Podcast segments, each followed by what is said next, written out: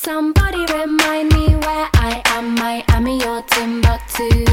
Did I ever tell you my uncle's monkey ran away from the zoo? Would you Hello，大家好，我是 Sony，欢迎收听 Sony 的书架三十九条客户体验法则。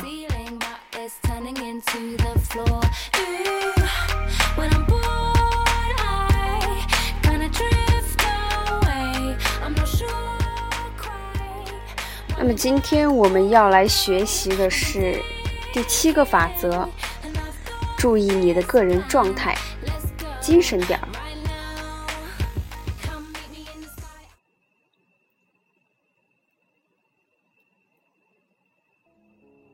二十世纪七十年代初，年岁尚轻的我在费城的万豪酒店做经理。一天早晨，万豪集团的创始人约翰·威拉德·马里奥特协夫人爱丽丝亲临了酒店的咖啡厅。他径直走到我的面前，看了看上面写着我的名字和职位的胸牌，说：“科克雷尔。”你是这儿的酒店经理吗？我回答道：“是的，先生。”他望着我，然后捏起一把垂在我耳旁的头发，说：“那你为什么不去修理一下头发，有个经理样呢？”我惊得差点突发心脏病。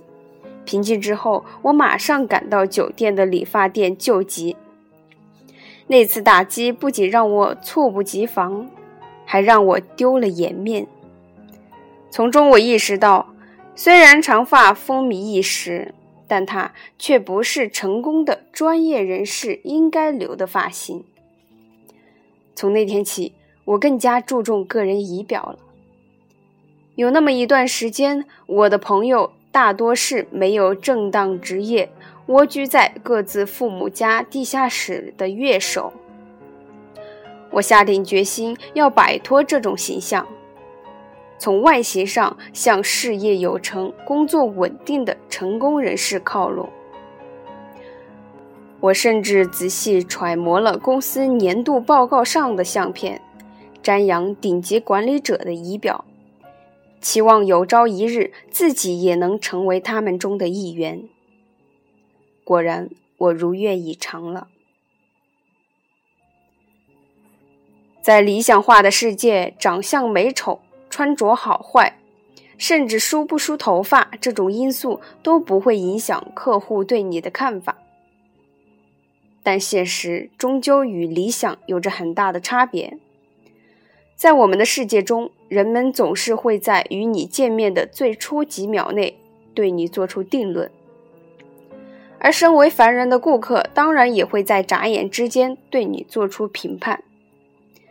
不仅如此，顾客心中对为自己提供服务的人的仪表和举止有自己的标准，而他们还会用这一标准来为你打分。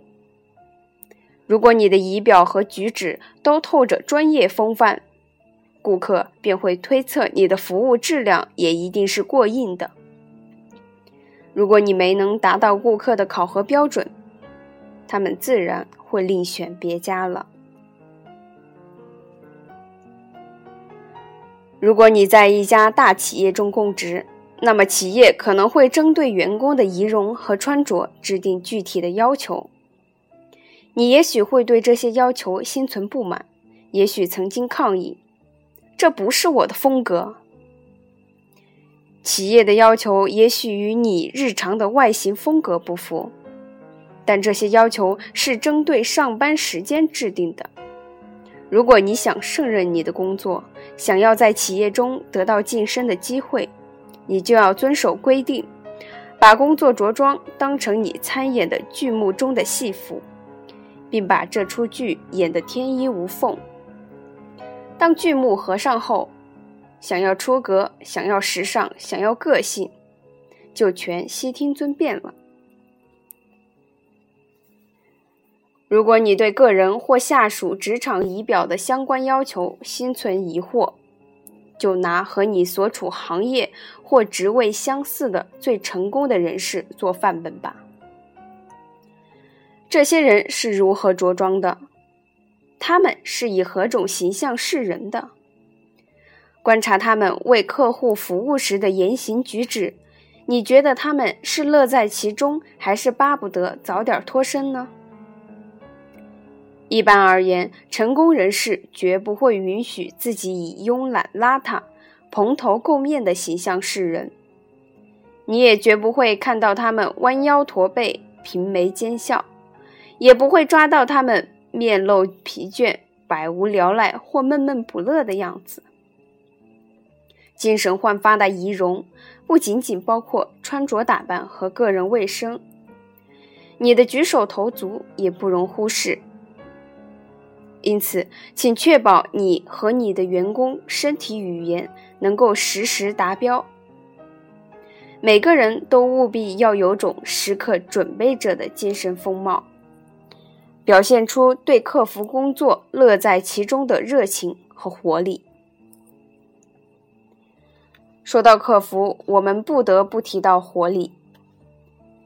你也许看上去挺精神，但如果你的身体，心理以及感觉上的活力不够充沛，你就不会打心底里感到精神。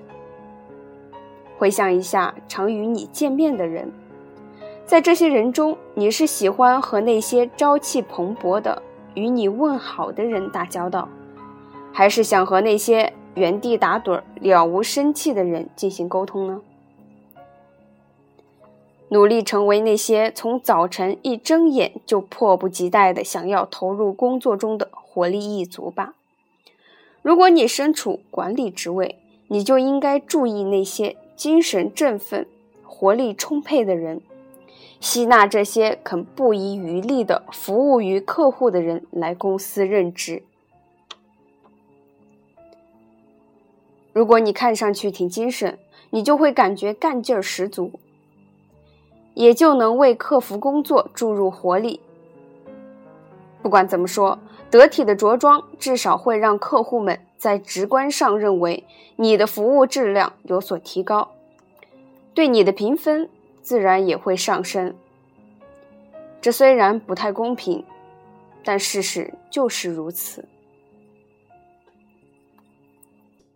今天的学习到这里就结束了，下一节。法则八：随时都要有专业风范，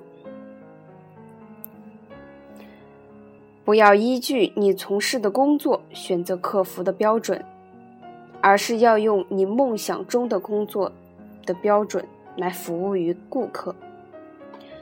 如果你是前台人员，那就拿出管理者的专业风范来接待顾客；如果你是管理人员，那就拿出与首席执行官相同的态度来对待顾客。